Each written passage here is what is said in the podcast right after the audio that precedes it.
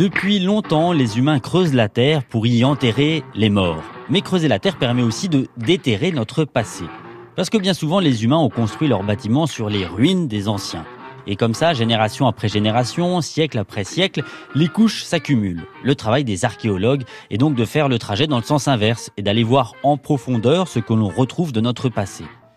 Et parfois, un même lieu a hébergé des activités très différentes. La gare de Besançon, Viotte par exemple, est construite sur un ancien cimetière, une nécropole gallo-romaine qui date plus précisément du 1er au 4e siècle. Ce cimetière était semble-t-il très étendu de part et d'autre de l'actuelle rue de Vesoul, qui était une ancienne voie romaine.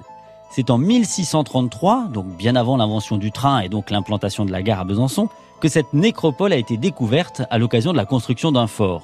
Une stèle avait alors été déterrée euh, pendant les travaux. En 1854, au début du chantier de la gare à Besançon, des fouilles sont organisées et révèlent l'importance de ce cimetière.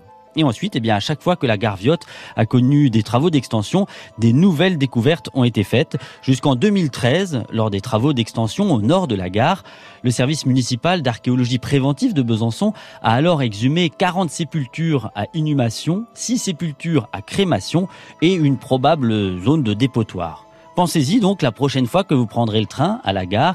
Il y a près de 2000 ans se tenait ici un grand cimetière. Êtes-vous dérangé par des bruits étranges au milieu de la nuit? Avez-vous jamais eu la chair de poule dans votre cave ou votre grenier? Vous êtes-vous jamais trouvé nez à nez avec un revenant, un spectre, un fantôme? Si la réponse est oui, n'attendez plus. Décrochez votre téléphone et appelez des professionnels. SOS fantôme